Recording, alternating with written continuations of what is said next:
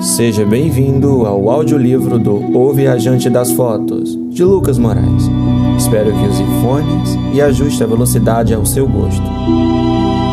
Pasta 7, capítulo 33, Júlia, em O Corvo Precisa Voar. O cheiro não a incomodava, não mais.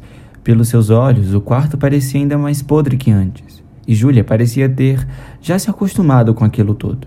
Travis a deixou tomar um banho, e mesmo assim não tinha se lavado completamente. Ele a olhava enquanto ela passava o shampoo nos cabelos e, quando se abaixou para levar, lavar suas canelas, o vidro do box estava embaçado, mas deu para vê-lo tocando em seu pau enquanto ele a vigiava. Ele ficou a observando no banheiro porque sabia que Carmona não se soltaria daquela corrente fácil na cama. E mesmo que conseguisse, a porta estaria trancada e com certeza ela não tentaria a janela, pois saberia que não daria certo. Júlia estava ao lado de sua mãe na cama, refletindo as cenas que acabaram de ocorrer, porque o que mais a incomodou não foi ter visto Travis a encarando, a desejando, mas sim ela também ter ficado excitada com isso. Ela tinha um ódio mortal por ele. Ele destruiu a sua vida. Em qualquer oportunidade que tivesse, sem hesitar, ela enfiaria uma faca no coração do ex-companheiro, mas naquele momento do banho, acabou tendo pensamentos e lembranças sexuais. Coisas que, claro, não queria, mas acabaram acontecendo. Isso a deixou ainda mais triste, ainda mais confusa.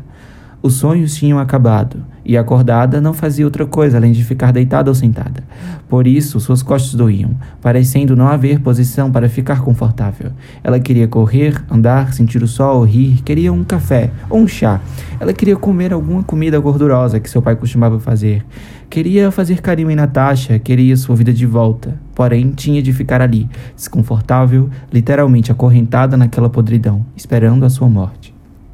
No quarto, sua mãe havia ficado calada, tão calada que não ma...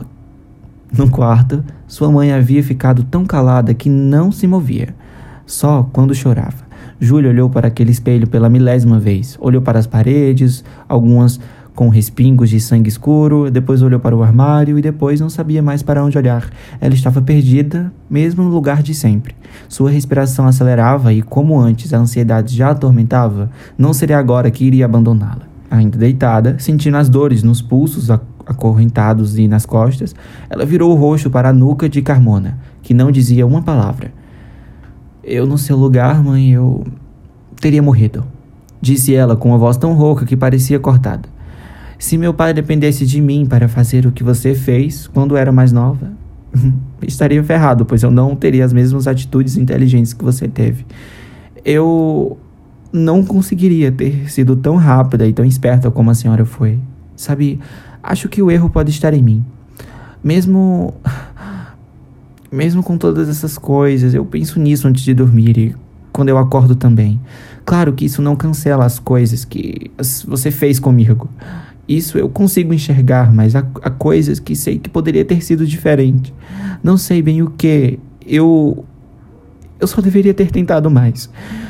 Ela pensou que sua mãe estava brava pelo som rápido de sua respiração, mas na verdade era sua própria respiração acelerada que Julie estava ouvindo. Ela nunca tinha conversado tanto com Carmona como nesses últimos dias. Eu passei tanto tempo com medo de você, mãe, e te odiando e procurando formas de te deixar brava e, e formas de mostrar para você que é assim, a culpa dos problemas é, é você, que acho que esqueci de viver a verdade. O ódio é uma coisa engraçada porque ele é algo tóxico que você toma e espera até morrer. E foi o que aconteceu. Isso me estragou, mãe. O meu ódio ficou tão grande que esqueci. Que eu esqueci até de viver. Eu tinha me tornado uma pessoa fraca, dependente. Eu esperava que o ódio, como nos filmes, me tornasse forte, corajosa, quem sabe até mais brava, só que não foi isso que aconteceu. Julia sentiu seu corpo esquentar novamente. Ela estava com muita raiva. Dela mesma, de Carmona, de Travis, de todos. De todos, todos. Ela começou a se mexer com força na cama, procurando sensações, empurrando sua mãe, querendo que ela batesse novamente. Queria se sentir dolorida, viva de novo, com tapas em sua cara. Sua mãe não se moveu. Continuou lá, rígida, como sempre. No que será que ela está pensando? Julia pensou. Ainda bem que você entrou nesse personagem, mamãe. Precisaremos dele para sobreviver ao Travis. Se queremos ele morto e pagando por tudo que ele fez, nós precisamos nos unir. É isto, claro, é isto. Será que estou ficando louca? Júlia pensou mais uma vez. Ela está há tanto tempo presa que não tinha mais controle sobre datas. Ela não sabia se hoje era domingo ou terça. Não sabia de como ainda tinha esquecido de como ela ainda não tinha esquecido o próprio nome. Ela começou a se questionar até se o mundo em que vivia é real. E se for tudo um jogo?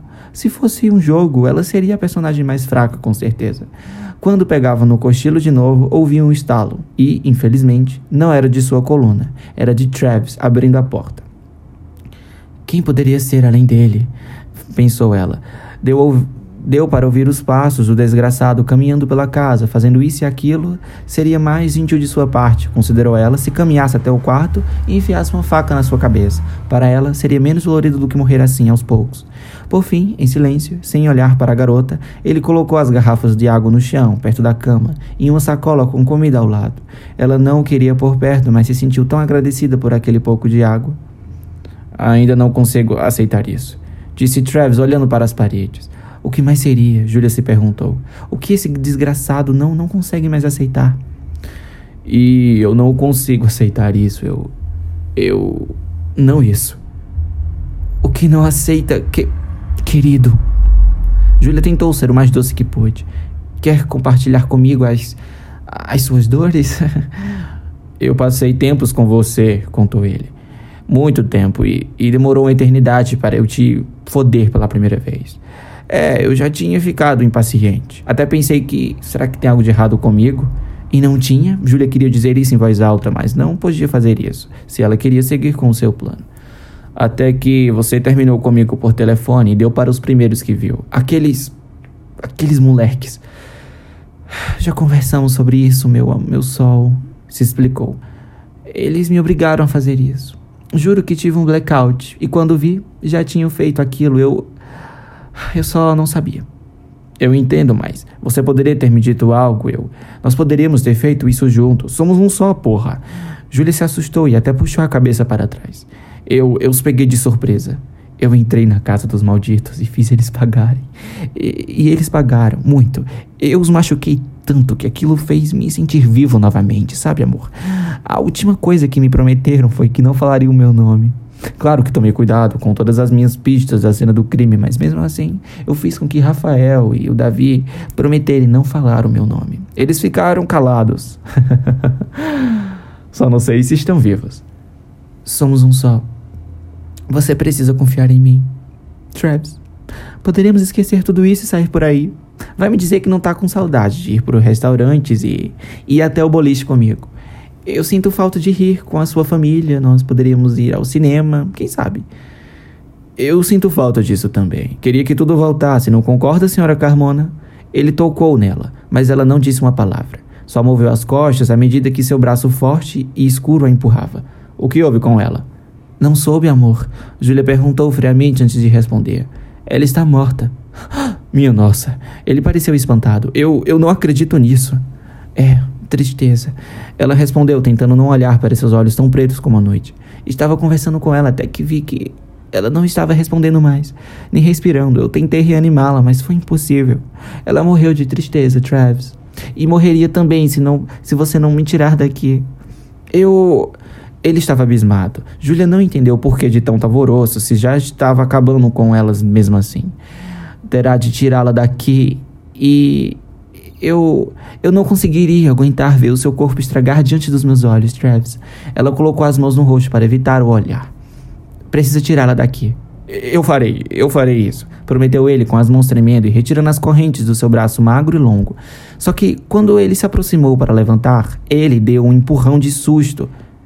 Quando Julia gritou: Agora, mãe! Carmona procurou forças de onde não tinha para segurar bem as duas pontas da corrente para estrangular o garoto. Travis tentou sair, ficando de costas, costas para a senhora, fazendo com que ela pegasse ainda mais apoio para enforcá-lo. Júlia tentava se aproximar para tentar ajudar em algo, mas não conseguia, porque suas correntes não permitiam fazer nada, só precisava dar força. Anda! Mãe, por favor, você consegue! Mata ele! Força, mãe! O rosto de Travis começou a mudar de cor quando ele se remexia. A velha colocou tanta força em seus braços que até sua feição parecia monstruosa também, quase quanto a de seu ex-namorado. Se essa mesma cena tivesse acontecido alguns meses atrás, Julia provavelmente estaria torcendo para Travis deixar a sua mãe sem ar, mas agora quer ele esganado. Ou seria os dois? Pena que o rosto de sua mãe foi de aterrorizante para aterrorizada quando Travis conseguiu inverter os papéis. O homem deu um rápido giro usando sua força contra ela. Julia viu que ambos estavam suados e agora Travis enforcava sua mãe, que tenta se soltar, mas parecia impossível. Não, solta ela, Travis! gritou. Solte agora! Mas parecia ter dito Mátia, Mátia, pois era isso que ele estava fazendo. Ele não a ouviu. Nunca ouviu. Júlia não quer ver sua mãe morrer assim. Ela tirou o olhar do embate para observar uma sombra que se aproximava da porta. A sombra foi se, des se desfazendo até Camille aparecer completamente. Professora Camille! Júlia falou tão baixinho que Travis não conseguiu ouvir. A professora Camille parecia tão perplexa quanto Júlia e Carmona. Júlia só conseguiu sorrir ao ver a professora, mas também a grande arma que ela carregava consigo. A mulher fez um movimento para ela ficar calada enquanto se aproximava, lateralmente, passo por passo, e então Camille chutou a porta para que ela abrisse totalmente. Travis parou de sufocar Carmona com as correntes. Julia estava em frenesi quando percebeu que Travis parara de respirar e arregalava os olhos para tentar procurar uma explicação e uma saída para essa situação. Carmona tomou seu ar de volta, ainda exausta na cama. Travis virou o rosto e o corpo rapidamente para trás. Pro... Professora? perguntou Travis, olhando para ela assustado. Olhou para Julia de relance, como se perguntasse se foi ela quem a chamou. O que. O que faz aqui, professora Camille? O que eu vim fazer aqui? Camille sorriu, tirando uma mecha de seu cabelo cacheado para longe de seu olho. Eu vim acabar com você, seu filho de uma puta.